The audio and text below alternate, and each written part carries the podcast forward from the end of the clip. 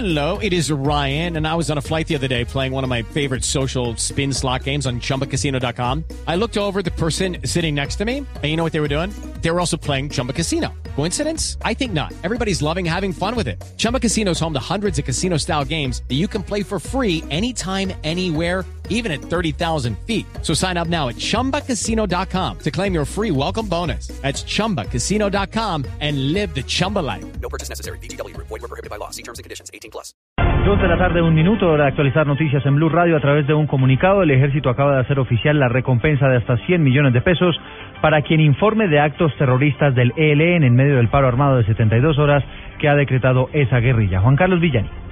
Buenas tardes. Se trata de un comunicado emitido en las últimas horas donde se ofrecen 100 millones de pesos de recompensa para las personas que brinden información que permita evitar atentados terroristas por parte de la guerrilla del ELN. Abro comillas. Ante la amenaza de las organizaciones terroristas al margen de la ley, los soldados del Ejército Nacional se encuentran adelantando de forma directa operaciones militares con el objetivo de prevenir los actos delictivos de estas organizaciones ilegales y así proporcionar condiciones de seguridad a los colombianos. Cierro comillas. También se ha habilitado la línea telefónica 147 del Gaula Militar para que la gente denuncie cualquier intento de acción terrorista por parte de la guerrilla del ELN. Juan Carlos Villani, Blue Radio.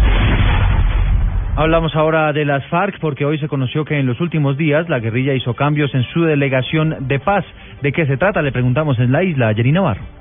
Son seis miembros del bloque oriental, entre ellos alias Gentil Duarte, los que volvieron a Colombia, y son seis los que llegaron también del bloque oriental la semana pasada. Según fuentes de la FARC, la labor de Gentil Duarte y los otros guerrilleros en las filas será netamente pedagógica, ya que se está en la discusión sobre el fin del conflicto y dejación de las armas por parte de las FARC. Hay que decir que ningún relevo aumenta el número de delegados de la FARC y que esos cambios están acordados en la mesa de conversaciones. Hay que decir que Miguel Botache Santanilla, alias Gentil Duarte, pertenece al Comando Central Conjunto del Bloque Oriental. Desde La Habana, Cuba, en Navarro, Blue.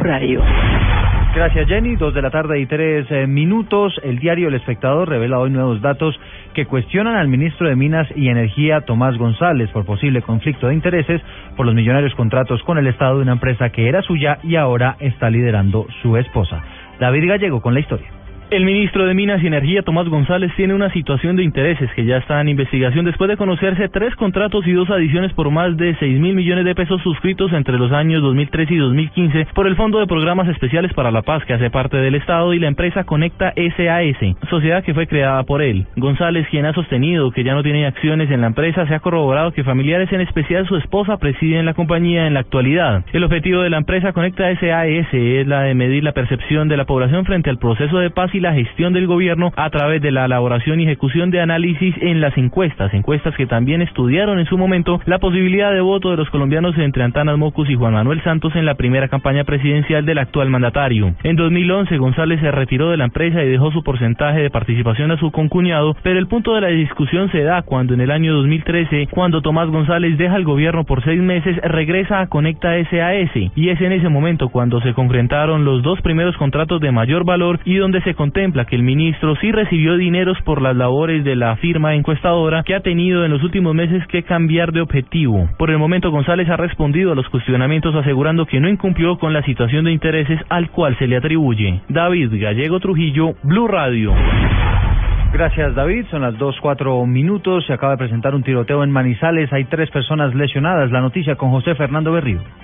Unidades adscritas a la Policía Metropolitana de la ciudad de Manizales atendieron este caso que sucedió en las últimas horas en el barrio Bosques del Norte de la Comuna 5 de esta capital. De acuerdo con informaciones de la Secretaría de Gobierno, se trató de tres hombres que resultaron heridos por una escopeta de perdigones que manipulaban otras dos personas, quienes ya están a recaudo de las autoridades. Explicó que estas personas heridas fueron atendidas en el hospital de Caldas. fuera de Inicialmente uno de ellos fue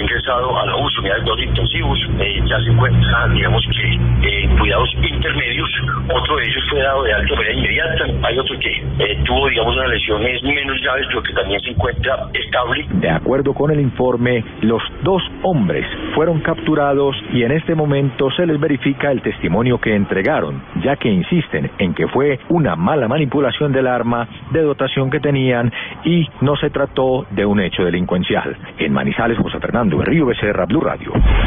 Gracias, José Fernando. Dos de la tarde y cinco minutos. Vamos al estado de Catepec, en México, donde el Papa Francisco lamentó que el sueño de Dios esté continuamente amenazado por quienes están generando una sociedad dividida y enfrentada.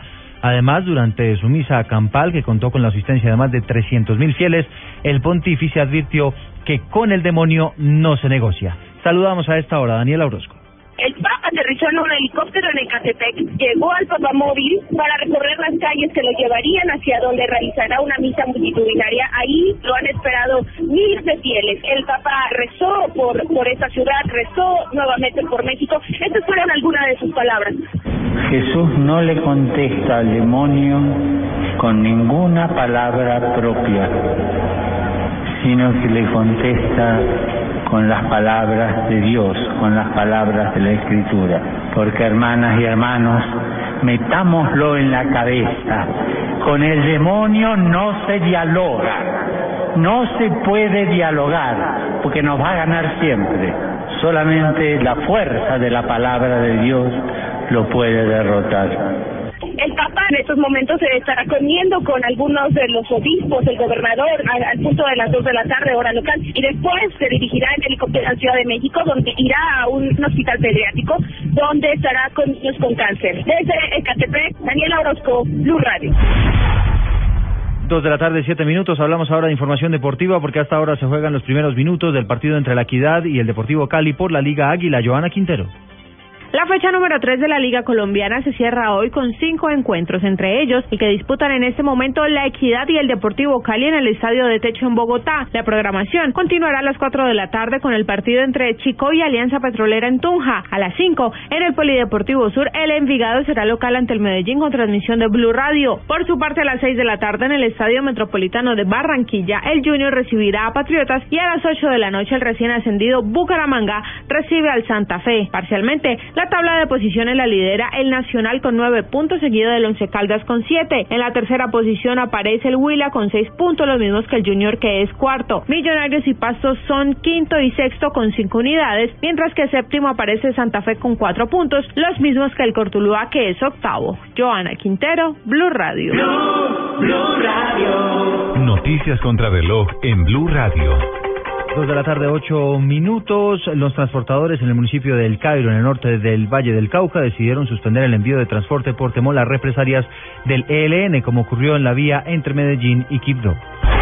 Estamos atentos porque Turquía anunció que seguirá combatiendo a los kurdos del Partido Unión Democrática en Siria, a pesar de la presión internacional sobre Ankara para que cese estos ataques. Y la cifra que es noticia hasta ahora, el 47% de los bolivianos no están de acuerdo con la reelección del presidente Evo Morales frente al 28% que votaría por el sí. Así se desprende de la más reciente encuesta publicada por los medios en Bolivia, en la cual se midió la temperatura de cara al referendo que se votará en una semana.